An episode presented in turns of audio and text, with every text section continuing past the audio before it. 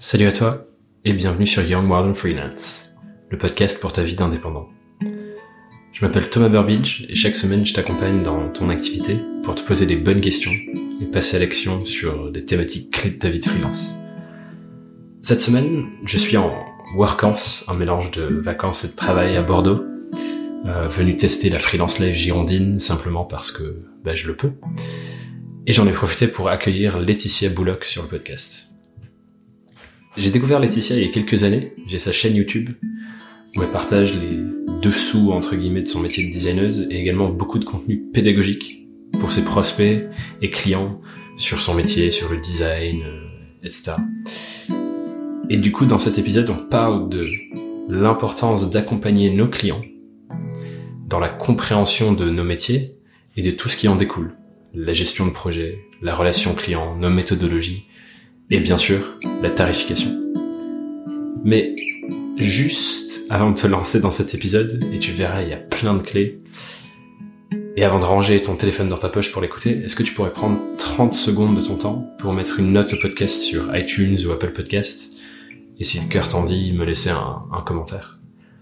C'est vraiment ce qui m'aide le plus à développer ce projet et à continuer de porter ces questionnements importants aux oreilles d'autres personnes comme toi. Et sur ce, je te laisse directement te plonger dans l'épisode avec Laetitia et découvrir tout ce qu'elle fait pour faire comprendre son métier à ses clients. Bah écoute, euh, bienvenue sur le podcast Laetitia. Merci. Euh, je suis ravi de t'avoir, c'est marrant. Euh, je, je crois que je suis ta chaîne YouTube depuis presque le début. Alors je dirais pas que je suis plus assidu à avoir regardé toutes tes vidéos. Sérieux? Ouais. C'est vrai? Ouais, non, vraiment, c'est vrai. Non, non, non, je bullshit pas. C'est vraiment vrai. Euh, et du coup, euh, bon, je t'en, reparlerai au moment où on en parlera tout à l'heure, mais il y a un truc que, que j'aime bien, c'est euh, ton ton dans tes vidéos. Bon, allez, je te pose la question tout de suite. Est-ce que c'est un truc que t'as prémédité? Le ton que tu utilises dans tes vidéos, un peu, euh, tu vois, c'est un peu rentre dedans, parfois humoristique. euh, des fois, tu clashes un peu les clients sur euh, sur des choses. Est-ce que est-ce que c'est un truc prémédité ou c'est juste ta manière d'être? Alors, je, moi je trouve que sur les trois saisons que j'ai fait, mon ton est complètement différent sur les trois. Oui, c'est vrai aussi qu'il y a une évolution, tu as raison. Euh, du coup, la première saison, non, j'ai pas du tout euh, réfléchi au ton que je prenais. Mhm. Je l'ai fait un peu comme je le sentais. Et euh, sur la deuxième, ouais, j'ai un peu poussé. Parce que justement, j'avais eu des retours hein, comme quoi c'était c'était rigolo. Sauf qu'après la deuxième, on m'a dit que c'était trop. Du coup, euh, sur la troisième, je crois que je suis un peu plus posée. Ouais, euh, Je t'ai tempéré un peu. voilà, je me suis un peu tempérée. Donc, euh, à savoir quand sera la quatrième, je sais pas. Et euh, je me suis noté une phrase euh, qui vient de ton site. Je crois que c'est, oui, c'est ton, il me semble que c'est ton site ou de ta page LinkedIn. J'ai noté, je travaille sur des projets divers et variés avec, entre parenthèses, et pas pour, Ouais. des personnes dynamiques et motivées. Je trouve que ça rentre un peu dans ce truc-là aussi de se dire, euh, bah, il y a des clients qui abusent et toi t'en parles ouvertement et tu mets un ton d'humour dessus euh, pour, euh, j'ai l'impression qu'il y a une part de pédagogie là derrière aussi. Il n'y a pas qu'une part, hein. même deux ou trois. Ouais. Ouais, ouais, c'est hyper important parce que c'est un métier qui est super euh, éloigné de, de ce qu'on peut voir tous les jours et il y a beaucoup de gens qui ont pas la moindre idée de, de ce que ça signifie être graphiste ou, ou qu'est-ce qu'on fait. Hmm. Et, et c'est pas grave, c'est normal, hein, on, on peut pas savoir, hein, c'est quand même très particulier comme métier. Donc euh, il y a une grosse, grosse part de pédagogie. ouais. Trop bien. Je vais creuser sur ça juste après. J'en profite, euh, tu commences à parler de ton métier. Ton titre LinkedIn, c'est designer, concepteur, vraiment très graphique. Ouais. Tu nous expliques? Euh, bah, alors, designer, euh, ça c'est parce que je supporte pas le mot infographiste. Hmm. graphiste ça va encore mais euh, je trouve que designer ça donne un, ça donne du corps à ce que je fais et un, une certaine légitimité dans le fait que je suis créa et pas exé ni stagiaire euh, concepteur c'est parce que je je- j'aime faire de la l'identité visuelle j'aimerais réellement euh, créer euh, l'image d'une marque et pas reprendre quelque chose qui a déjà été fait Mhm. pour décliner donc euh, je trouve que le terme de l'idée de conception est important et le vraiment très graphiste, c'est juste parce que je trouve que ça claque. Je trouve ça rentre bien dans ton ton de voix, encore une fois. Voilà. Est-ce que, euh, du coup, euh, toute ton activité, tu, tu l'as construite un peu autour d'un nom de marque qui est Neograph Factory euh, Est-ce que, enfin, pourquoi ça plutôt que euh, ton prénom nom, plutôt que Laetitia Bou C'est Bouloc ou Boulot? Bouloc. Bouloc. Ouais. On m'a posé la question il y a pas longtemps. Euh, pourquoi? Parce qu'en fait, au tout tout début, euh, il y avait deux raisons exactement pour lesquelles je voulais avoir un nom de marque et pas faire ça en nom propre. Mhm. Euh, la première et la plus importante, c'est parce que je sais que j'ai un métier qui peut paraître peu légitime à certaines personnes. Et euh, sous un nom de marque, je trouve que de suite, ça donne plus d'envergure euh, à ce que je propose. Mhm. Alors que euh, me présenter en, disant bonjour, je suis Laetitia, euh, potentiellement je suis la petite sœur de la grande tante de Jackie du village d'à côté, et je fais ça parce que ça me fait rire. Alors que non, c'est mon métier et euh, je vais en faire ma carrière. Mhm. Donc ça, je trouvais ça important. Euh, et la deuxième, euh, qui est complètement différente, euh, c'est parce que je suis une fille et que je sais que dans le milieu du travail, euh, bah, être une fille, euh, des fois, ça peut être très embêtant, surtout quand on est en indépendant, en freelance. Du coup, je me disais que j'allais, au début, je voulais pas me mettre en avant comme je le fais maintenant. Dans mes vidéos, c'était pas du tout prévu. Ouais. Euh, je voulais me cacher euh, mon genre le plus longtemps possible pour justement éviter de tomber sur des personnes qui me prennent moins au sérieux parce que je suis une fille. Je reviendrai dessus après parce que on fait une bonne transition. J'ai l'impression que j'ai innové euh, avec le podcast parce que normalement je pose toujours la même première question. Ah ouais? Et là, euh, bah, on est parti directement dans le concret, mais je vais revenir sur cette première question et t'as commencé à en parler là. Cette première question, c'est euh, comment et pourquoi t'es devenu freelance? Ah, alors euh, pourquoi c'est très facile Euh, c'est parce que j'ai un très sérieux problème avec l'autorité et que c'est hors des questions que je dois rendre des comptes à qui que ce soit. Euh, et comment Euh, bah, Après les études, j'avais pas pré... En fait, je m'étais jamais dit que je deviendrais freelance. C'est vrai que maintenant, en y pensant, ça va de soi par rapport à comment je suis, mais j'étais pas partie là-dessus. Mhm. Euh, donc je suis partie voyager et en revenant, je suis partie voir une pote euh, qui avait monté sa boîte euh, d'impression euh, pour lui dire bonjour à la base. hein. Sauf que elle qui connaît rien en créa et qui fait de l'impression, elle, avait besoin des fois de faire des créas, donc je l'ai un peu aidée au début. Et de fil en aiguille, je suis restée un an avec elle pour euh, apprivoiser euh, ce que c'est un client, comment faire un devis, enfin tout ce qu'on n'apprend pas à l'école en fait. Ouais. Et euh, au bout d'un an, je me suis sentie euh, assez à l'aise pour euh, faire mon propre truc. Du coup, là, t'étais salarié de, de chez elle Ouais, on ou... va pas aller jusqu'à là parce que clairement, vu qu'il y avait pas trop d'argent qui est rentré, enfin c'était un peu, euh, un Ouais, petit peu à l'arrache, c'était ok. son début. euh. Donc c'était plus euh, un coup de main que qu'autre chose quoi et ça t'a donné Ouais, ça m'a aidé et vu qu'elle, elle était, elle avait déjà monté une boîte avant, enfin en gros, j'ai pu Hmm. lui poser plein de questions, c'était cool quoi. Ouais, c'est vrai. euh, ce que tu dis sur euh, ce qu'on ne nous apprend pas à l'école entre guillemets, euh, j'ai l'impression que aujourd'hui, comme avec plein de choses, euh, pour être freelance, il suffit de, de se mettre debout, de lever la main et de dire coucou, je suis freelance. Effectivement, quand tu fais ça, euh, tu mesures pas, je pense, toute l'envergure de ce qui est derrière, euh, de ce que ça veut dire. Ouais, mais on apprend. On apprend, bien sûr, clairement, et euh, il y a plein de choses qui font qu'aujourd'hui on peut apprendre euh, tout ça, et c'est tant, tant mieux, c'est top. Mm. Euh, mais j'aime bien aussi remettre ce genre de contexte. Je, je, lis, je sais plus ce qui m'a me fait penser à ça, mais je lisais ça l'autre jour et, et j'ai- j'ai j'ai écrit un tweet là-dessus euh, pour et j'ai échangé avec des potes sur Twitter là-dessus. C'est euh, si tu, en tant que freelance et en tant qu'entrepreneur de toute façon de manière large, mais surtout en tant que freelance, si tu mets de la valeur que sur ton métier Ouais. et pas sur tout ce qu'il y a autour, bah ça va jamais fonctionner en fait.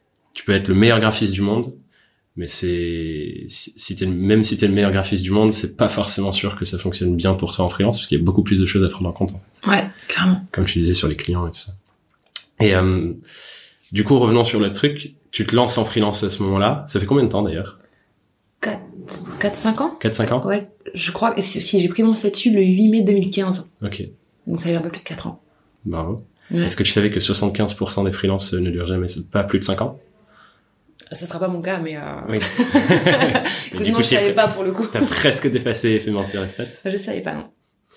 Euh, et du coup, euh, c'est à quel moment où tu, tu commences à te dire, bon, je reviens sur ce dont tu parlais juste avant, euh, ok, il faut que je sorte un peu de, de ma coquille et que je commence à me mettre en avant. euh, Euh, mais j'ai pas fait exprès non plus parce que la toute première vidéo que j'ai faite, je l'ai juste fait en me disant j'ai besoin, besoin de contenu. Je, je veux proposer euh, des choses intéressantes sur Facebook pour avoir des Mhm. likes, pour euh, me faire connaître. Et euh, je suis tombée sur un article euh, qui décrivait euh, un peu ce que c'était euh, l'identité visuelle, ce que je faisais, que j'ai trouvé hyper intéressant. Donc j'ai un peu piqué, euh, enfin reformulé. Euh, je, je trouvais que c'était très clair et j'en ai fait ma première vidéo. Et ça a marché, mais genre j'ai halluciné. Ouais. Alors souvent, bah, c'était la première et que j'avais aussi tout mon entourage qui ça, que ça a intéressé, mais n'empêche que du coup, ils ont beaucoup liké et que l'entourage de mon entourage, euh, Ouais. j'imagine que c'est comme ça que ça s'est passé. Parce que je, je crois que j'ai tapé dans les euh, peut-être 6000 vues sans rien faire. Ouais. Après, moi, je l'ai boosté un peu. Mais j'ai, du coup, c'est là que je me suis dit, il faudrait vraiment que... Ça, c'est la première vidéo il y a trois ans euh, Ouais. où tu euh, tu t'expliquais ce que c'était une identité visuelle, c'est ça? Ouais, ouais, mon métier, il y a mon chat dedans. Oui. Mais c'est vrai que euh, je m'y attendais pas et je trouvais après après réflexion, je me suis dit ouais, c'est quand même un- déjà un bon canal d'acquisition. Ouais. Et, et en plus, c'est intéressant euh, de proposer ça. Quoi. Mais du coup, euh, à ce moment-là, tu dis que tu y réfléchissais pas trop. Aujourd'hui, si tu devais dire euh, c'est quoi le rôle de YouTube et de tes vidéos dans ton business, tu décrirais comment en post-rationalisant le rôle que ça a pour toi? Alors, alors il y a le rôle que ça a et l'objectif. Ok. C'est c'est différent. Le rôle que ça a, déjà, ben, c'est pour euh, aider les personnes qui, euh, bah, qui se lancent, en fait. Je sais qu'ils n'ont pas de budget, et encore moins pour la créa. Mhm. Et que souvent, je suis, pour ceux qui m'appellent, au final, tout ce que je raconte dans mes vidéos, je, je le raconte euh, à mes prospects qui ont, du coup, 3, 4, peut-être des fois 6 mois de, de, de vie. Mhm. Et au final, euh, je, le, je, le- je vais- leur faire tout ça, la carte de visite par exemple, c'est un très bon exemple. Et euh, je pense que ces gens-là auraient aimé avoir la vidéo que j'ai faite au bout de deux semaines, un mois, quand ils ont dû la faire, la première carte de visite, Mhm. et pas attendre six mois de m'avoir au téléphone Pour euh, pour pouvoir avoir quelque chose de- de- d'un peu plus propre, quoi, tout Ouais. simplement. donc l'idée c'est euh, apporter plus de contenu pour être au service euh, de tes potentiels clients du futur. Voilà. euh. Et ces clients, enfin ces personnes-là, je sais qu'au bout d'un moment, elles vont forcément finir par avoir besoin d'un graphiste, Mhm. et du coup, c'est moi qu'elles appellent. Et euh, ouais, parce que t'as déjà tissé la relation quoi. Ouais, clairement. Et du coup l'objectif, ça c'était le rôle, c'est quoi l'objectif? Bah, l'objectif, c'est ça. Ok, Du coup, bah- c'est que au bout d'un moment, ces gens-là, ils ont forcément le budget. Ouais. Que ce soit tôt ou tard. Donc, euh, ouais, l'objectif, c'est, de Quand quand tu prospecter facilement ouais et de manière intéressante. et qui te fait kiffer, j'ai l'impression. Oui, voilà. c'est, quand même vraiment plus kiffant que de devoir aller euh, dans des euh, événements pro, euh, de dire 20 fois euh, bonjour, je suis Laetitia. euh, Hmm, Voilà ce que je fais. c'est, c'est un peu pénible, quoi. Pour ceux qui ne voient pas Laetitia, elle vient de rouler des yeux en disant ça.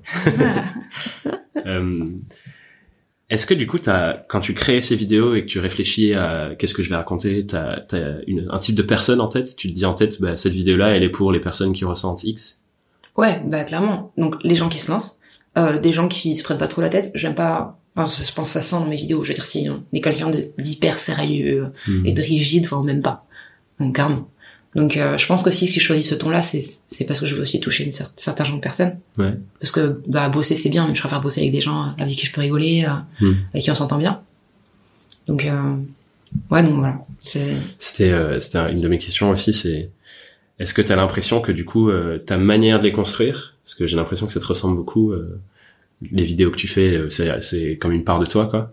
Est-ce que t'as l'impression que c'est aussi un bon filtre C'est-à-dire que les gens qui viennent de là, euh, en fait, c'est que des gens qui te correspondent parce que euh, ils connectent avec toi en tant que personne au-delà de l'information que tu partages. alors je pense pas que ce soit à 100% vrai. Parce que je pense qu'il y a des gens qui pensent Hmm. que je leur corresponds.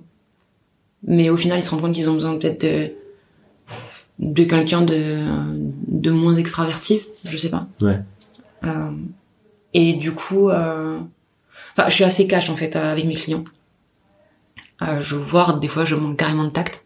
Donc, et je pense qu'il ouais, y a plein de gens avec qui ça passe pas du tout. Euh, après, moi, je considère que c'est d'où le designer concepteur graphique. C'est que je suis pas exé. Je veux dire, s'il y a quelqu'un qui m'appelle, c'est pour, je lui apporte mes conseils. Hmm. Et je lui dis non quand il se trompe. Et euh, il y a pas mal de clients, je pense pas être la seule, hein, de clients de, de designers qui au fur et à mesure de la presta oublient qu'ils sont là à la base parce que ils savent pas.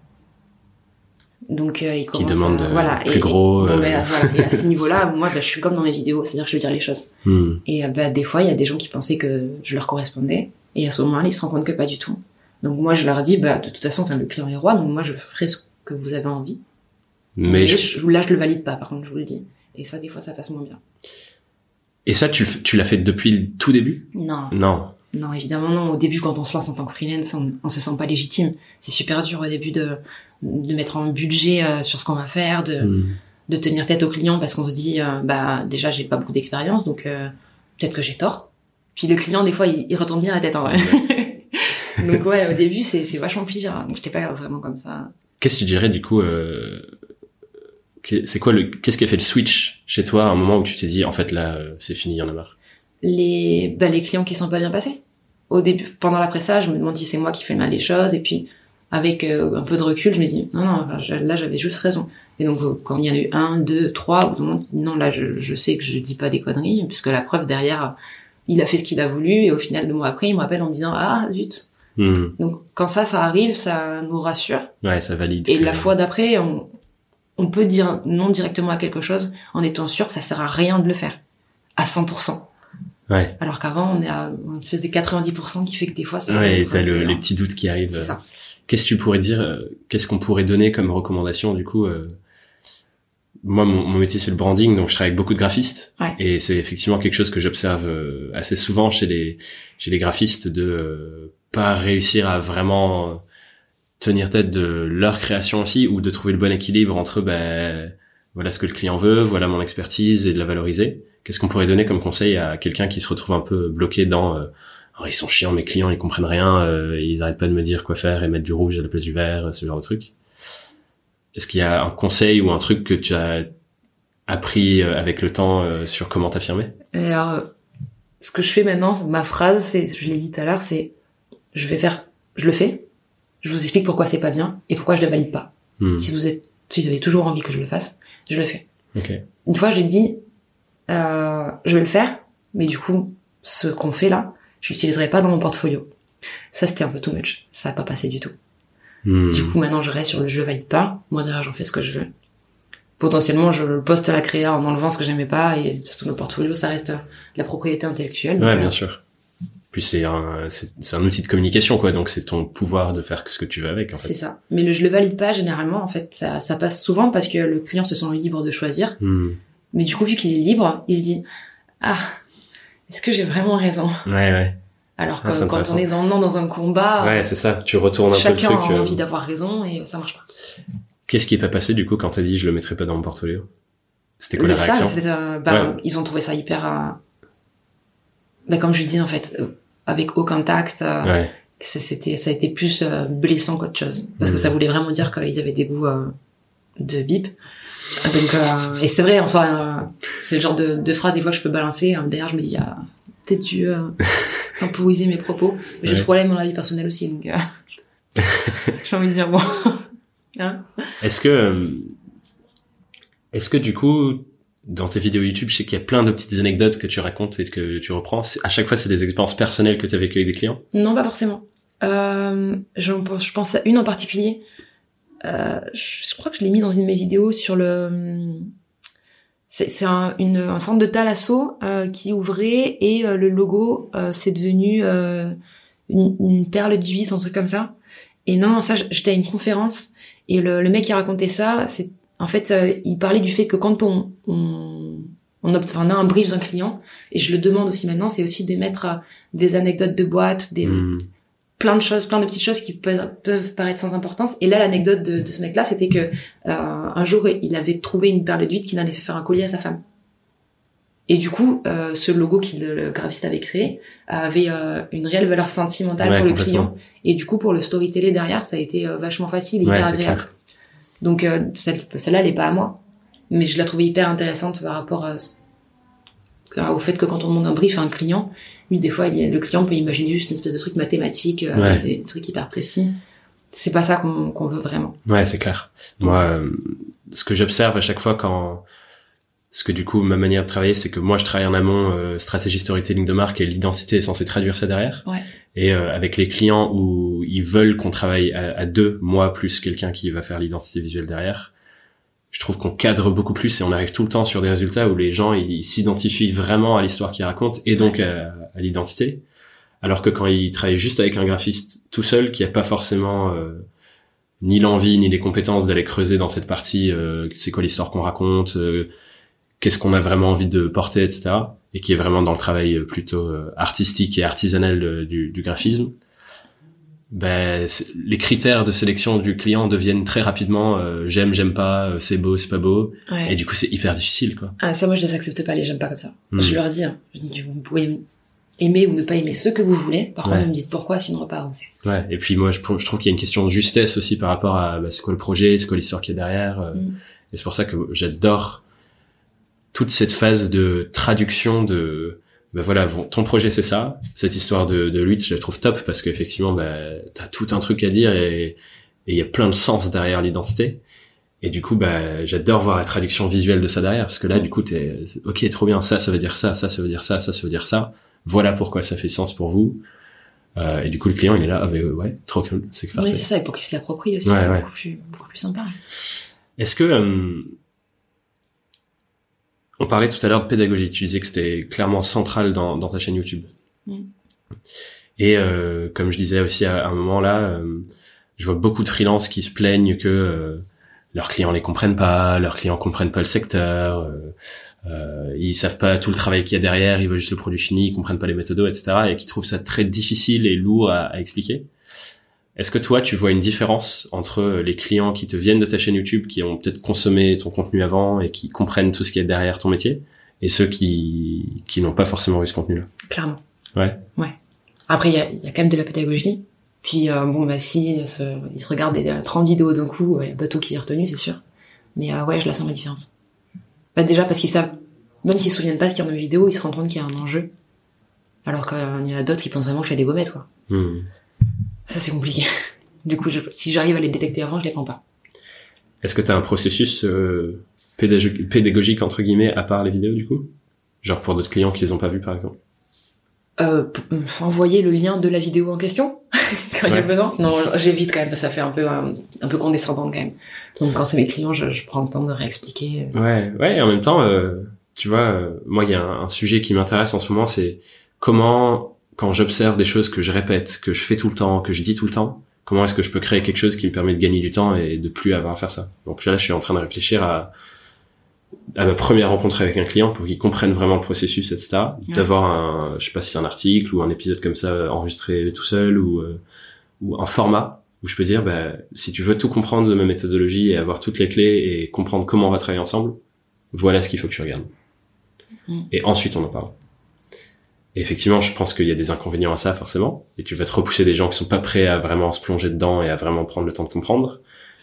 Et en même temps, je me dis, bah, peut-être que c'est cool euh, que j'attire pas les gens qui sont pas prêts. Mais après, euh, c'est un équilibrage. Je suis en train d'y réfléchir. Je sais pas ouais. encore si je vais le faire, tu vois. J'avais fait ça. Euh, j'avais rédigé il y a peut-être deux ans les euh, 10 commandements du client parfait mmh. en me disant, j'aimerais bien que les gens lisent ça avant. Sauf que j'ai partagé ça à mon entourage professionnel à Toulouse. Et ce qui était ressorti, c'était qu'en fait, en proposant ça, ça donnait l'impression que je partais du principe directement que ça allait mal se passer. Et c'est vrai que pour prospecter, c'est c'est pas ouf. Après, j'imagine que c'est peut-être plus un outil pour toi pour filtrer quand il y a la personne en face de genre ouais. euh, est-ce que ça correspond avec qui j'ai envie de travailler? Non, c'est sûr, mais je me suis dit que je pouvais peut-être euh... ouais, parce que le problème qu'on je pense qu'on a en tant que designer, c'est qu'il y a deux choses à prendre en compte, il y a le client, il y a aussi le projet qu'il propose. Et des fois, il y a des des clients qui sont peut-être un peu plus rigides mais qui ont un projet super cool dans les mains. Ouais. Et l'inverse m'est déjà arrivé aussi. Hein. Quelqu'un de vraiment hyper cool. Ouais, avec J'aurais peut-être bon pas pris le projet, mais je me suis dit avec cette personne, ça va être sympa. Donc euh, il y a quand même beaucoup plus de choses à prendre. Ouais, c'est clair. Euh, une approche que j'aime bien là-dessus, c'est euh, le fait de se demander à chaque début de projet, c'est quoi mes besoins maintenant? Mm. Est-ce que mon besoin c'est euh, de kiffer la relation de travail que je vais avoir avec la personne? Est-ce que mon besoin c'est d'avoir euh, une liberté créative sur un projet que je kiffe? Est-ce que mon besoin c'est juste monétaire et du coup bah, je prends euh, ce qui passe parce que j'ai besoin d'argent là? Et je trouve que ça c'est cool parce qu'effectivement ça donne l'ouverture de se dire bah là en fait aujourd'hui je suis prêt à bosser avec quelqu'un même si le projet euh, me botte pas mais c'est quelqu'un avec qui j'apprécie et je sais que ça va bien se passer quoi. Euh, Est-ce que du coup encore une fois j'ai envie un peu de creuser dans ce truc de pédagogie et de cette approche. Est-ce que ça je te demandais si tu avais une approche, mais est-ce que ça se répercute aussi dans ta gestion de projet? Euh, Je lis ma question en même temps euh, parce que du coup, je, je, l'idée était plus claire euh, quand je les écrivais. C'est parce que je vois chez beaucoup de graphistes que je croise avec qui je travaille, notamment ceux, que, je sais pas si t'es passé, t'es passé, t'as fait du temps en agence avant, non? Non. Ok. Parce que du coup, ce que je vois notamment chez les, les graphistes qui sont pas forcément passés dans dans des agences très structurées. Je fais deux ans en agence de branding, donc il y a une vraie méthode hyper structurée, ce qui structure aussi la manière de travailler des gens. Et je vois que la gestion de projet, la relation client, le fait de structurer, organiser tout ça, c'est parfois assez dur de trouver euh, l'équilibre entre euh, est-ce que je suis trop rigide, est-ce que je suis trop cash, comme tu dis. Euh. c'est quoi, toi aujourd'hui, comment tu gères, c'est quoi ton, ton organisation, ta gestion de projet, si on prend un projet du début jusqu'à la fin, ça ressemble à quoi? Euh, bah, mise en relation déjà, euh, devis, non, estimation du, -hmm. temps de, du temps de travail, devis, brief, et euh, derrière après ça dépend. Je suis pas, je pense pas être hyper rigide dans le sens où je suis pas le genre de graphiste à dire on a trois modifications et ciao. C'est moi je dis euh, tant qu'on reste dans le temps qu'on a prévu à la base, il peut y avoir 10, 20, 40 modifications, ça m'est égal. Moi je prévois, je prévois un temps de travail. Et euh, donc du coup ce que je fais parce que j'ai pas envie de compter mes minutes, Hmm. c'est que quand euh, je dois prendre 5 minutes pour répondre à un mail, euh, je le compte pas. Par contre quand je bosse euh, sur la créa et que je suis à 50 minutes de taf, je compte une heure. Ouais. Donc je pense pas être psychorigide.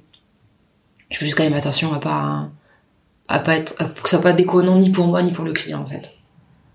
J'essaie de m'adapter. euh, c'est tellement ça reste subjectif. Ouais. Bon, même si on fait tout pour être le plus j'allais dire le plus strict possible parce que ça reste du business, Mhm.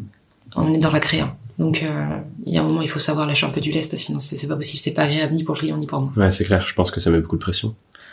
Non, mais il faut faire euh, je pense Enfin, d'être trop rigide, je veux dire. hein. Oui, déjà, et, et puis après, je pense que c'est un truc qu'on on appréhende vachement mieux au fur et à mesure des d'écrire. Au Ouais. début, euh, estimer un temps de travail, mais ça me paraissait le bout du monde, j'arrivais pas. Et d'ailleurs, je faisais plutôt des forfaits au début parce que je je n'arrivais pas à estimer mon temps de travail. Et du coup, aujourd'hui, euh, aujourd'hui, ce que tu vends, c'est genre un nombre de jours pour retomber euh, certaines créas. Exactement. Sur une identité visuelle aussi? Bah du coup, une identité visuelle, c'est quand même des supports. Ouais. Donc quelqu'un qui vient en me disant je veux une identité visuelle, je leur dis d'accord. Mais du coup, elle va être basée sur quel support? Parce que l'identité visuelle, comme Ouais, ça, ça ne veut rien bien dire. sûr. Donc, euh, donc c'est basé sur des supports. Moi, je demande le contenu euh, de chaque support en leur disant que plus ils sont précis sur ce que je vais devoir faire, Hmm. plus je peux être précis sur le devis, Hmm. plus ils seront peut-être gagnants sur le prix. Ouais. Parce que la réflexion que, que j'ai eue, moi, euh, dans ma manière de, de facturer et de travailler avec mes clients, c'est que, euh, notamment sur la partie storytelling, qui est peut-être euh, moins basée sur des livrables précis, Ouais. même si j'ai des livrables et j'ai des supports, j'ai des trucs que je donne à la fin. Mais moi, je me suis dit, en fait, je peux avoir une idée merveilleuse en un jour, tout comme je peux galérer pendant dix jours pour trouver la bonne idée. Oui. Et pourquoi est-ce que l'idée que j'ai en un jour devrait valoir moins que l'idée que j'ai eue en dix jours? Parce que ça se trouve, elle est meilleure. Mais si je la, si je vends autant, ben, je vais vendre mon idée en un jour à 600 balles et mon idée à 10 jours à 6000. Oui, mais ça équilibre, du coup. Ouais, je sais pas. Ça fait euh, une idée à 3003, du coup. Bah, du coup, moi, ce que j'ai fait, c'est que je dis, bah, c'est toujours le même prix. Et après, c'est à moi, c'est, c'est moi, ma manière de travailler. Et que ce soit en un jour ou en dix jours, bah, ma responsabilité de trouver les idées rapidement. Ouais. Bah après, du coup, ça relève aussi de ma responsabilité euh, de, de trouver rapidement, dans le sens où je vais pas, pour euh, deux mêmes projets, je vais facturer le même temps et potentiellement mon idée sur un projet, je vais l'avoir vachement plus rapidement et Mm. l'autre non. Donc je pars du principe que ça équilibre. Enfin, ça Sur le long terme, ça s'équilibre. Voilà, c'est le jeu. Il y a des logos, pareil, en une demi-journée, je trouve un truc génial et des fois, je, Ouais. pour un logo, je prends trois jours généralement. Et des fois, j'arrive au bout de trois jours et on est toujours en train de creuser, quoi. Ouais. Donc bon, bah ouais, c'est le jeu, c'est la créa, quoi. Donc, euh, Donc toi, tu, ton, ton, ton approche, c'est plutôt de te dire, bah, avec un client, je vais moins gagner parce que j'ai trouvé très rapidement, et avec un autre, je vais plus gagner parce que j'ai trouvé très lentement, et que sur le long terme, pour toi, ça s'équilibre. Ouais, oui, c'est ce que je me dis. De toute façon, je peux, je considère que c'est pas normal de dire au client, mais finalement, euh, tu vas me payer deux jours de plus Ouais. parce que j'ai galéré à trouver ton idée. Ouais, complètement. C'est mon taf. Bah, c'est pour ça que moi j'ai fait le forfait rien. justement exactement, c'est de dire bah en fait euh, si je dis à- au client ben voilà euh, je trouve pas, je creuse, je creuse, je creuse, euh, j'ai bossé trois jours de plus, euh, ça fera 1800 euros, euh, merci bonjour. Ouais, voilà. Après, je- moi, généralement, je bosse pas trois jours de plus, c'est juste qu'à la fin, moi, je suis moins satisfaite de Ouais. mon travail. Tant que le client moi, est satisfait, je suis contente. Des Hmm. fois, moi, par contre, ça m'arrive de me dire, j'aurais bien aimé. euh, Comment tu gères du coup euh, C'est une très, c'est un, c'est un très, un- une très bonne chose parce que, enfin, très bonne chose que t'en parles, pas une très bonne chose que tu fasses frustrer. Que je galère c'est parfait, galère, non. Euh, parce que euh, j'ai l'impression d'autant plus quand tu fais de la, de la création, euh, surtout graphique, et euh, on sait qu'il y a beaucoup de graphistes qui ont une part très artistique euh, dans leur métier. Comment tu gères et t'arrives à avoir ce, ce, ce détachement qu'il faut parfois avoir sur le fait que, en fait, là, je suis pas content de ce que j'ai fait, mais ça va au client euh, et il faut que je m'arrête? Ben, je suis pas détachée dans le sens où vraiment ça m'ennuie énormément. Mhm. Euh, Par contre, comme je disais, c'est ok, on fait de la créa. Par contre, c'est un business. Donc, euh, je veux dire, je, je travaille pas pour Peanuts. Ouais. Euh, je veux dire, le fait que j'ai pas trouvé euh, d'idées incroyables euh, sur cette presta-là veut pas dire que j'ai mal fait mon travail. Mhm. Donc, je pense que à tous les graphistes, faut pas oublier que ouais, d'accord, on est dans un métier artistique, mais que euh, fait de l'art appliqué et l'art appliqué, c'est pas de l'art plastique. Hmm. C'est de l'art pour le business. Donc euh, il y a un moment, je pense qu'il faut essayer de structurer le truc dans ce sens-là aussi. Et que si on a envie de se faire plaisir, on prend des pinceaux, une toile. Et euh, le soir, on peut peindre et faire n'importe quoi. Ouais. J'ai un des derniers épisodes, c'était avec. euh, il est illustrateur, donc il a ses parties commandes pour la pub et il bosse en agence. Ouais.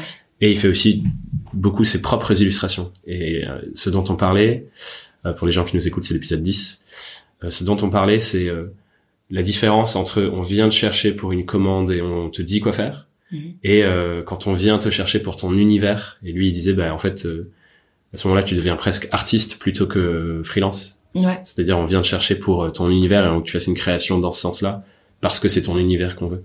C'est ça. Et je pense que c'est hyper important pour euh, des personnes qui travaillent euh, sur euh, sur de la création visuelle de cultiver les deux en fait. Parce que je pense que surtout quand tu as une part très artistique, parce que pas tous les graphistes ont ça. Et quand tu vas en agence, tu as toujours euh, les, euh, Les les, les DA et les exés qui sont derrière. Et c'est pas du tout les choses qu'ils voient dans le graphisme, c'est pas du tout les mêmes choses. Et ce qui leur plaît, c'est pas du tout la même chose. Ouais. Donc c'est intéressant de voir ces deux ces deux profils. Mais euh, je pense que c'est hyper important de cultiver et développer ton univers aussi pour euh, bah, de plus en plus qu'on vienne te chercher pour ça et que t'es ta patte quoi. Ah, T'en penses quoi? bah, Pour moi, c'est, c'est enfin, quelqu'un qui vient pas pour mon univers, je le prends pas. Ça va mal se passer, c'est sûr. C'est la question que je pose. Est-ce que vous êtes allé voir mon portfolio et est-ce que vous vous retrouvez dedans? Déjà, les gens qui m'appellent, enfin qui m'appellent et quand je pose cette question, qui me répondent non, je suis pas allé voir, c'est que déjà ils ont pas conscience que c'est important. Et pour moi, je, sens que enfin, ça risque d'être problématique parce que ça veut dire que leur vision à eux, c'est euh, j'arrive, je te dis ce que je veux, tu le fais, au revoir. Ouais. Ça se passe pas comme ça. Enfin, moi, c'est pas comme ça que je considère mon travail. Ouais, ils te prêtent un peu comme euh, une extension de leurs mains, mais juste ça. avec les compétences Je, quoi. je le dis pas comme ça. Je suis pas stagiaire, je suis pas exé. Ouais. Je suis designer, concepteur graphique. Vraiment très graphique. Voilà. Donc euh, c'est hyper important. Je suis d'accord. L'univers du, du graphiste, pour un même brief, t'auras pas les mêmes réponses. Hmm. Donc euh, c'est hyper important d'être en accord avec l'univers du graphiste. Ouais, c'est l'illustrateur, pour le coup. Oui. Voilà. Bah dans tous les métiers de, de la Artistique. conception artistique. Voilà. On parle là un peu de comment tu structures ton activité. Mhm. L'autre jour sur ta page Facebook, tu annonçais euh, que tu cherchais des clients réguliers en deux jours par semaine, il me semble. Ouais. Euh, pourquoi ce changement du coup dans ta manière de faire? En fait, il y a... J'ai envie... Depuis, depuis 4 ans, j'avais envie de tout le temps d'avoir des projets euh, nouveaux, de faire mon one shot et ciao. Ouais. Parce que j'aimais vraiment bien l'idée de renouvellement permanent en termes de recherche, de créa, bref.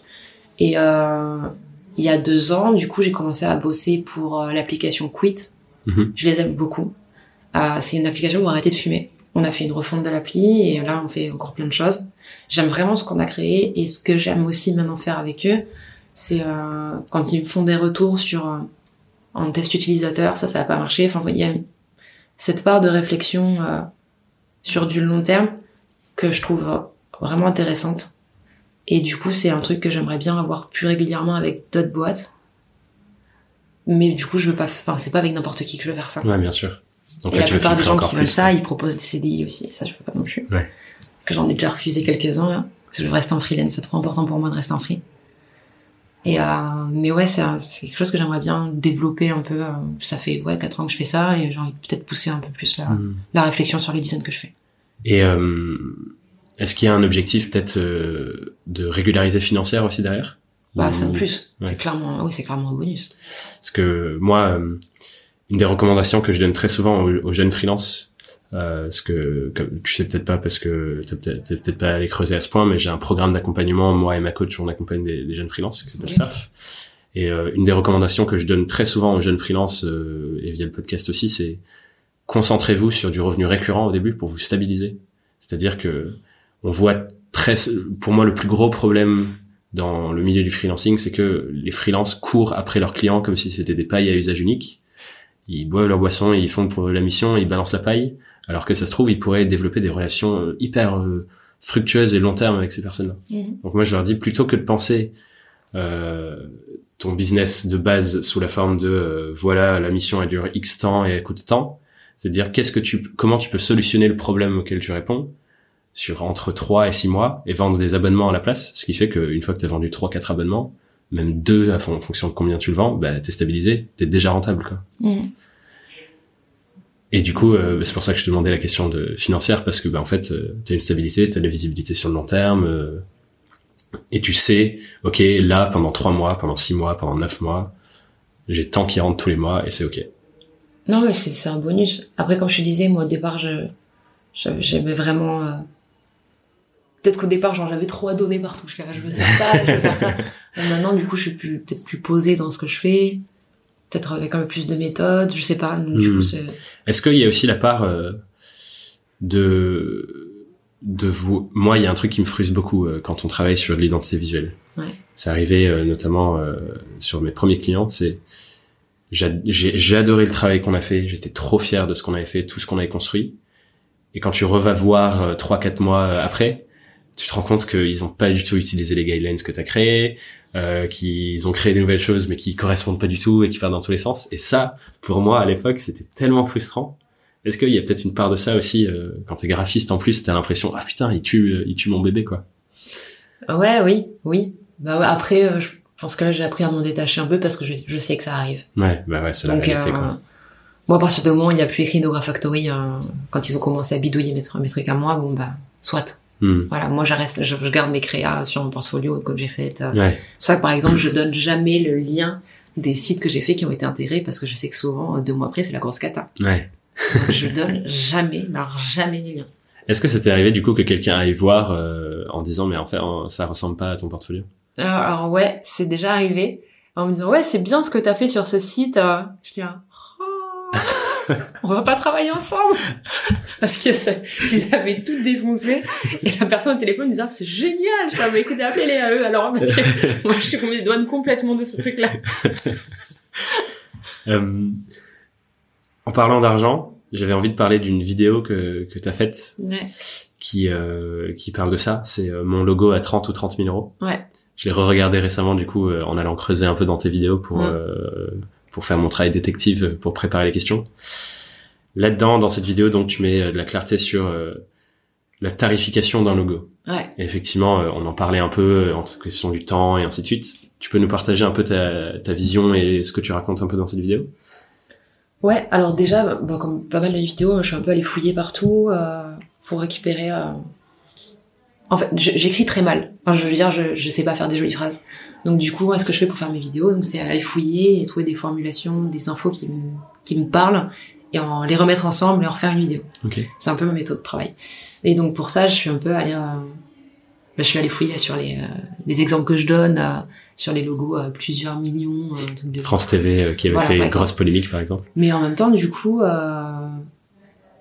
c'est tout à fait, je crois que je le dis si je peux dire, c'est tout à fait pertinent euh, aussi quand on réfléchit un peu plus loin par rapport au prix. C'est pas le logo qui vaut ça.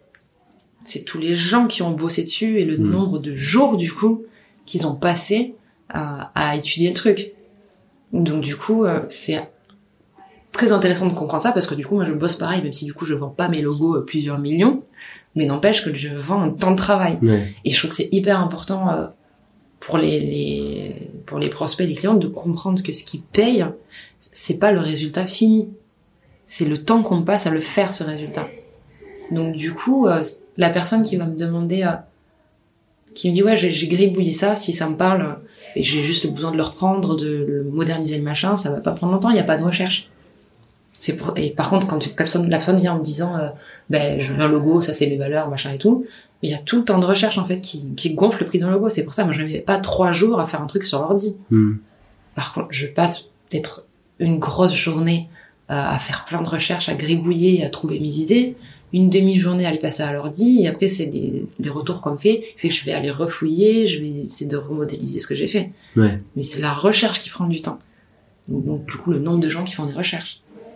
Ce que tu disais aussi dans, dans cette vidéo, c'est prendre en compte aussi la diffusion de ce genre de truc, le, Aussi, ouais. la portée du truc. Par exemple, si tu prends France TV, euh, c'est vu partout, tout le temps, tous les jours, par euh, des milliers de personnes. Ouais. Et euh, quand tu fais le logo d'une startup, bah, c'est pas du tout la même chose. C'est ça. Et ça, effectivement, je pense que c'est un truc euh, important à prendre en compte. Et euh, le sujet sur lequel j'avais envie d'y venir euh, pour qu'on on parle euh, très concrètement de ce sujet de l'argent et de la tarification qui est hyper complexe pour beaucoup de freelances, Ouais. c'est euh, moi, je, quand je réfléchis à, à mes tarifications, aujourd'hui je suis arrivé plus ou moins sur une, une fourchette, Ouais. mais je vends la même prestation sur une fourchette d'entre 6 et 10 000 euros. D'accord. Et moi, je raisonne en valeur perçue par, par mon client de ce que je donne. Et c'est ça qui me permet de définir. Je me demande quelle valeur il va percevoir dans ce travail-là, quelle différence ça va faire dans sa boîte et dans son quotidien. Mhm. Et du coup, je monte le truc ou je le descends.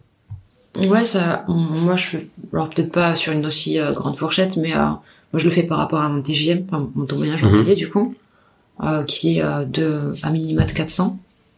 Et bah, par exemple, si c'est une grosse boîte parisienne qui m'appelle, je peux pouvoir l'augmenter de 50 ou 100 euros. Ouais. Je veux pas faire, j'ai pas envie de de le grossir trop parce que du coup là, moi à 400, 450, je me sens légitime de proposer ça. Ouais. Je suis à l'aise avec ce prix-là.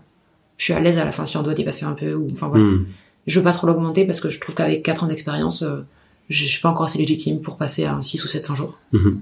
Euh, donc du coup, au fur et à mesure, j'ai commencé à 300 jours et, et au fur et à mesure, quand je me le sens, en fait, quand je trouve que j'ai les compétences et l'expérience euh, qui va, du coup, je m'augmente un peu Ouais.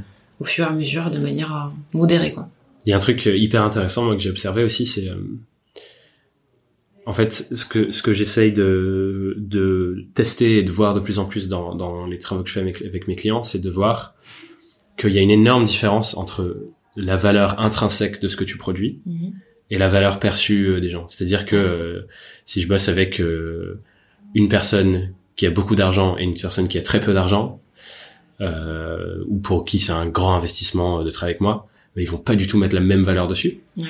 Et donc, si je vends, je vais prendre un chiffre au hasard, si on vend une identité visuelle à 4000 euros, si tu vends, et si la personne pour qui 4000 euros c'est énorme, c'est un gros investissement, c'est le début de sa boîte, il va mettre beaucoup de valeur dessus, il va être hyper impliqué dans le projet, il va vraiment vouloir euh, s'impliquer, t'apporter du soutien et bien l'utiliser derrière. Ouais. Quelqu'un pour qui 4000 euros c'est euh, du pipi de chat, et c'est euh, c'est un micro investissement parmi tant d'autres, Mhm. il va pas mettre de la même valeur Ouais. que l'autre dessus. Mm.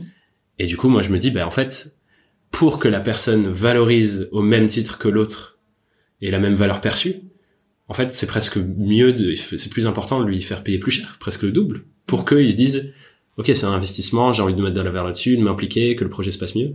Et c'est marrant parce que j'observe ça de plus en plus, c'est les clients qui me payent le plus cher pour le travail que je fais avec eux, c'est ceux qui sont le plus impliqués, avec qui ça se passe le mieux, Oui. pour qui ça marche le mieux derrière. Je pense que n'importe quel euh, indépendant le dira. Les petits clients, c'est Ouais. plus relou. Ils ils s'investissent pas et quand ils s'investissent, c'est pour dire euh, des trucs. Ça, c'est des critiques qui, ont, qui sont creuses. Hmm. genre, ils s'en foutent, quoi. Donc, c'est c'est pas intéressant. Et du coup, je trouve ça hyper intéressant de, de voir ça parce que je pense qu'un truc aussi qui peut faire mal à un freelance, c'est qu'on soit tellement, euh, comment dire, on s'identifie tellement à notre travail. Parce que notre travail, c'est notre création, c'est, c'est, c'est ce qu'on produit, quoi. Ouais. Et du coup, de, je pense que c'est important de décorréler la valeur monétaire de ce que tu vends, qui pour moi est simplement basée sur la valeur perçue par l'autre, Ouais. de la valeur intrinsèque de ce que tu as produit. Non, c'est vrai, t'as raison. Et, euh, et du coup, bah, c'est un, un travail à faire et à, à tester et à voir les différences, mais c'est presque dire, et euh, je pense qu'il y a des gens qui, qui pourraient crier en entendant ça, mais c'est presque dire facture à la tête du client, quoi. Presque. Tout le monde le fait. Ouais. C'est, je pense que les gens qui crisent avec ça sont des hypocrites finis. Merveilleux. C'est pas, bien sûr que tout le monde fait ça, et pour des raisons que t'as énoncées, et aussi simplement parce que là, on se rend compte que clairement, on peut se faire un petit peu plus d'argent. Et c'est, c'est la vérité. Le fait de gagner un plus sur une presta, bah clairement, moi, je vais aussi peut-être un peu plus m'impliquer parce que j'ai le temps. Je Hmm. peux prendre le temps. Ouais. Ça m'est déjà arrivé. Bon, c'était il y a, c'était au tout début. Euh, pour la première application que j'ai fait, peut-être qu'ils se reconnaîtront si, euh, s'ils écoutent euh, plus tard. J'espère que tu leur enverras le lien. Oh bah oui. Mais euh, du coup, c'était au début, donc je me payais pas 400 jours, j'étais à 300. Et, euh, et je leur ai facturé, euh, donc euh, je sais même plus combien en vrai hein, pour euh, refaire euh, faire la refonte. Et dans, mon- dans mon esprit à l'époque, c'était largement assez euh, pour euh, tant de temps. Et du coup, j'ai j'ai pris le temps d'aller avec eux dans un salon pour distribuer des flyers sur l'application. Euh, et j'étais très contente de le faire. Hmm. Et je me disais, enfin, j'ai le temps, je peux le faire. Je les facture pas ces jours-là, ça, ça me gêne pas parce que moi, en fait, mon but, c'est d'avoir assez d'argent à la fin du mois pour pouvoir vivre comme je l'entends. Si derrière, je dois faire un ou deux jours euh, en plus euh, pour un client que je kiffe, euh, Ouais. et parce À que j'ai le temps et qui, me fait pas, qui me fait pas chier pour deux jours de taf, euh, mais avec grand plaisir. Et c'est Mhm. aussi peut-être ça, quand, je parle de récurrent, euh, bon, bah, il y a un fixe. Et derrière, ben, si euh, je peux m'appliquer un peu plus euh, sur des, ch- des, des choses intéressantes, mais avec grand plaisir. Hmm. donc ouais, il y a l'argent, ben, en soi, ben ouais, si on est bien payé à la fin, euh, Forcément, t'es plus, voilà. plus partie du Donc, projet. c'est- ça serait hypocrite de dire ah non, je vais pas facturer deux jours de plus. Ben si, si ça permet derrière d'avoir un projet, euh, d'apprécier encore plus la presta. euh, pff. Je suis très heureux qu'on ait percé cet abcès et qu'on en parle ouvertement parce que je pense que, comme tu dis, c'est une vérité cachée euh, Ouais, ouais, c'est chiant. et les gens en parlent pas, quoi. Ouais, moi je, moi j'en parle. Donc facturez la tête de vos clients, mes amis. Ah, ouais, ouais, si, si vous pouvez, euh, faites-le. euh, derrière, le, je pense que le client en sera que plus content si Ouais, vous faites bien les choses. presque à son service, en fait. Non mais voilà, il y a un moment, c'est vrai. Il faut arrêter de dire. euh, Puis tout le monde a, a envie d'avoir un bon salaire à la fin du mois. faut arrêter quoi. Euh, on en parlait euh, juste avant de se lancer dans l'enregistrement. Mm. T'as un projet de livre Ouais. euh, que tu cultives depuis longtemps. Euh, Est-ce qu'il s'inscrit aussi dans cette volonté de toujours être dans la pédagogie pour euh, et les gens avec qui tu ne peux pas encore travailler, mais aussi tes clients euh, C'est la même, la même volonté? Ouais, la même volonté que mes vidéos, avec le petit plaisir en plus euh, d'avoir euh, mon objet imprimé à moi que j'ai fait toute seule de A à Z, malgré des années que ça m'aura pris. Mais euh, ouais, il y a ce plaisir-là de le designer, de- d'écrire tout. euh. et donc ouais, de la pédagogie et toujours le même principe de- d'être un canal d'acquisition euh, pour euh, pour mes pro- enfin pour mes prochains clients tout simplement. Hmm. Tu disais tout à l'heure que t'arrivais pas à écrire des belles phrases. Ouais, c'est chaud. C'est pour ça que je, je relis beaucoup là. Je- Après, je veux pas faire des belles phrases. Je veux que ce- le livre, je- j'en parle du coup dans le, le site que je suis en train de refaire, mon site que je suis en train de refaire. Je dis que j'aime pas les, les discours pseudo philosophes artistiques. Mhm. Ça, ça, me- ça me ressemble pas du tout. C'est des choses hyper euh, concises, des phrases hyper courtes. Et je veux pas faire de blabla. De toute façon, je sais pas en faire. Donc, euh, j'essaie de bien écrire évidemment, mais euh, je sais pas faire du Victor Hugo. euh. Ouais, bah, comme tu disais tout à l'heure, euh, c'est de l'art appliqué au business et c'est pas de l'art plastique où euh, on, fanta- on fantasme Ouais, suis rêve sur le monde. Moi, j'aime pas les, les ornements, les trucs comme ça. Ça m'énerve. moi, j'ai un baquet, c'est pas pour rien. Euh, voilà. Ouais, c'est intéressant. Voilà, voilà. Euh, et du coup, c'est ouais, quoi ton ton objectif avec ce bouquin? Tu disais que c'est un canal d'acquisition. Est-ce que tu Ouais. peux nous parler un peu de comment est-ce que tu construis tout ça maintenant entre ta chaîne YouTube, ton livre euh, C'est quoi un peu la, la stratégie entre guillemets que tu mets tu mets en avant pour ça? Je pense que je vais en, de- en décevoir plus d'un, mais euh, j'ai pas de stratégie. Ouais. Moi, j'essaie juste d'apporter du contenu assez intéressant pour que les gens aient envie de me suivre Hmm. et que le jour où ils ont besoin d'un graphiste ou besoin de recommander quelqu'un, ils, ils pensent à moi. Ok, donc c'est Ça, c'est ma stratégie. Quoi. Après, euh, bon, bah, je Donc- fais ce que je peux avec le temps que j'ai. et- tu le signes Neograph Factory ou Laetitia Bullock? Les deux Les deux. Ouais. Parce que ben, Neora Factory, c'est juste moi, quoi. Donc, Ouais. euh, Et euh, on va arriver sur les, les dernières questions qui sont un peu les rituels de, de fin de conversation. Mhm. Euh, et la première que j'ai envie de te poser, c'est euh, c'est quoi la plus grosse galère que tu as vécue dans ces quatre ans du coup de, de freelancing? Ouais. Et est-ce qu'il y en a une qui t'a peut-être fait douter du fait que le freelance était fait pour toi?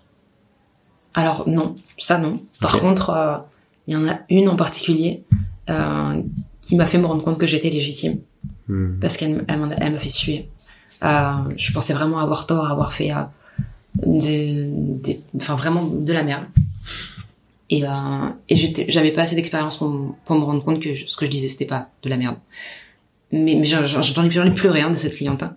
Vraiment, euh, je, je savais plus comment m'en sortir. hein. Ça a été, euh, c'était horrible, vraiment horrible. Et euh, et du coup, avec du recul, je me suis dit mais euh, j'avais raison en fait. Mais je pense qu'elle l'a senti qu'elle qu'elle pouvait avoir le dessus et pas forcément pouvoir euh, finir de payer Hmm. euh, alors que j'avais fait le travail.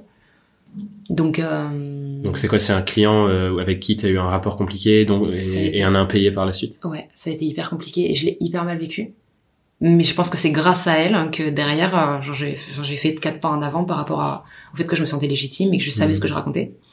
Et que maintenant, peu importe le client, euh, je dis non. Il y a pas longtemps, j'ai envoyé chez, euh, j'ai envoyé chez TF1. Il y a d'ailleurs un petit impayé derrière, mais bon, je, je leur ai dit, enfin, par contre là, enfin, il y a, y a un problème. Euh, et j'ai énuméré pourquoi j'avais raison et je Mhm. l'ai fait alors que euh, c'était affreux quand même.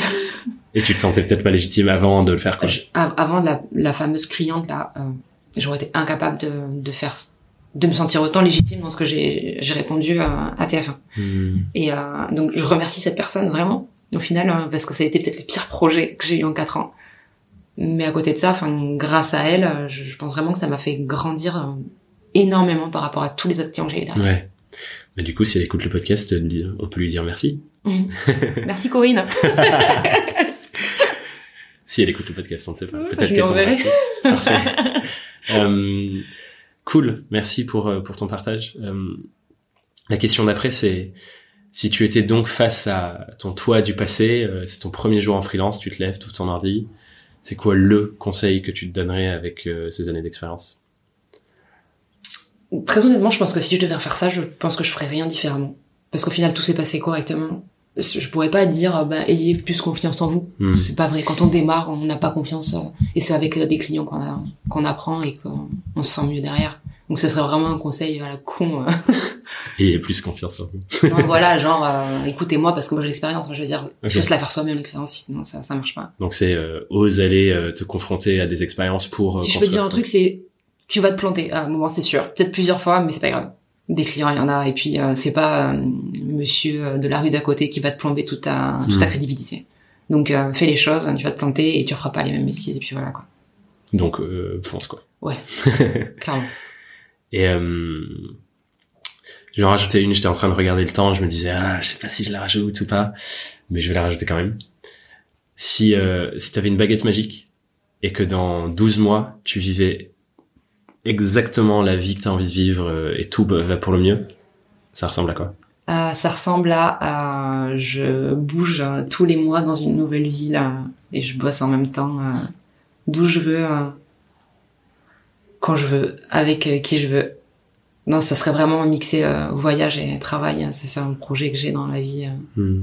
Donc par exemple, tu, tu, voudrais rester, on est à Bordeaux pour ceux du coup qui nous écoutent, si tu voudrais rester basé ici à Bordeaux et bouger par exemple à Nantes une semaine, Paris une semaine, euh, etc. Ah non. Non. Je, je ah veux pouvoir tous les tous les mois changer de ville. Ah oui. Donc sans base. Et je parle pas que de l'Europe. Hmm. Donc, euh, peut-être faire ça bah, jusqu'à que j'en ai marre en fait. Après je trouve que j'aimerais bien trouver un enfin peut-être euh, enfin je trouve ça intéressant de partager ça à deux parce que c'est une vie assez solitaire de faire ça du coup. Et euh, j'avoue que je pense que seul je finirais par m'ennuyer. Hmm. Donc euh, je sais pas, enfin c'est un projet que j'ai, euh, je sais que je le ferai un jour. J'avais attaqué à ça déjà là, il y a un an, je suis partie trois semaines en Irlande pour bosser. J'en ai marre, je me suis barrée trois semaines. Et j'aimerais bien faire ça sur du long terme et pas revenir euh, à chaque fois quoi, juste bouger. Intéressant. Voilà. Et du coup la, la dernière question, mmh. c'est laquelle sur de, de, de, laquelle on parlait avant par message, c'est c'est quoi la question que tu as envie de poser euh, aux gens qui nous écoutent cette semaine pour euh, les faire un peu cogiter sur leur activité? Êtes-vous assez cher C'est parfait parce qu'on en parlait du coup. Est-ce que vous êtes assez cher Exactement. Cool, c'est une chouette question et, je pense que c'est hyper important de, de, délier les langues euh, oui. sur ces sujets de tarifs. Quoi. Oui, oui. J'ai envie de rajouter un petit truc là-dessus pour rebondir ensemble. Quand je regarde certaines plateformes de freelancing, elles sont en train de changer un peu leur méthode de fonctionnement et ainsi de suite. Mais j'ai l'impression que, et ça me fait penser à, quelque chose que je lisais en relisant mes notes d'un séminaire, c'est, j'ai l'impression que tout le monde fait la course au, soit au plus bas prix ou alors à s'aligner les uns sur les autres. Et je trouve ça contre-productif parce que, euh, comme on disait tout à l'heure, t'as aucune connaissance de tout ce qui se cache derrière ce prix et de tout ce que la personne fait pour le justifier ou non d'ailleurs. Mm. Parce que euh, j'ai l'impression que un freelance se lance, regarde son voisin, copie ce qu'il fait en mode ah ben il fait comme ça, ça doit fonctionner. Et du coup on copie tous des trucs et on sait plus si ça fonctionne. Un peu comme l'expérience avec les singes qui montent sur le, sur le truc avec les bananes et tout. Si, je mettrai le lien vers la vidéo pour les gens qui connaissent pas cette expérience parce qu'elle est très drôle. Et, euh, et du coup c'est une vraie question à se poser quoi. Est-ce que et moi ce que j'aime bien mettre donc je vais me permettre de compléter ta question, c'est est-ce que vous êtes assez cher pour vivre le mode de vie que vous avez envie de vivre? Ouais parce que euh, juste être assez cher, ben on peut faire une, course à l'infini quoi. Et je pense que c'est vraiment ça. Tu parlais tout à l'heure donc euh, de ce rêve de voyager euh, un mois dans chaque ville, et de, tu disais aussi tout ce que je veux, c'est gagner assez d'argent pour être confortable et vivre la vie que j'ai envie de vivre. Mhm. Je pense que c'est vraiment ça, la liberté du freelance, c'est de se dire mais en fait, je peux gagner 2000 par mois ou 15 000 si ça m'inspire d'aller construire un truc à 15 millions par mois. Mais la vraie question à se poser, c'est est-ce que ce que je veux vivre nécessite 2000 ou 15 000 Ouais. Et construire ton activité en fonction. Clairement. Ou non, peut-être pas construire l'activité en fonction, mais bosser le nombre de jours adéquats. Oui, oui, enfin voilà quoi. Voilà. Et euh, où est-ce qu'on peut te retrouver du coup pour euh, les gens qui ont envie d'interagir plus avec toi, euh, aller euh, consulter ton, ton merveilleux contenu de pédagogie? Alors je pense que j'ai un référencement naturel pas trop dégueu. je pense que si vous tapez Neograph Factory sur Google, vous allez tomber sur pas mal de trucs. Ok. Puis sinon sur n'importe quel, n'importe quel réseau social. Et notamment YouTube du coup pour. Voilà YouTube pour les, vidéos. même sur LinkedIn Neograph Factory ou Laetitia Bouloc. voilà faut, faut pas chercher longtemps pour trouver. Top. Et euh, un livre qui va arriver bientôt, du coup, que les gens pourront aussi, euh, ouais. auquel les gens pourront s'intéresser. Euh, merci Laetitia. Avec plaisir. Et euh, bah, à très bientôt sur le podcast. Bye. Bye bye. Ce que j'ai adoré dans cet échange avec Laetitia, c'est qu'on se rend compte que finalement son activité, elle a construit autour de sa volonté d'aider les gens à faire des meilleures créations, du meilleur design, du design plus efficace, plus au service de leur projet. Et peu importe qu'elle travaille avec eux ou pas. Elle a identifié un problème, le fait que le design c'est complexe, les gens ne comprennent, ne comprennent pas comment ça se passe ni comment faire concrètement, et elle se met à l'œuvre pour proposer des solutions.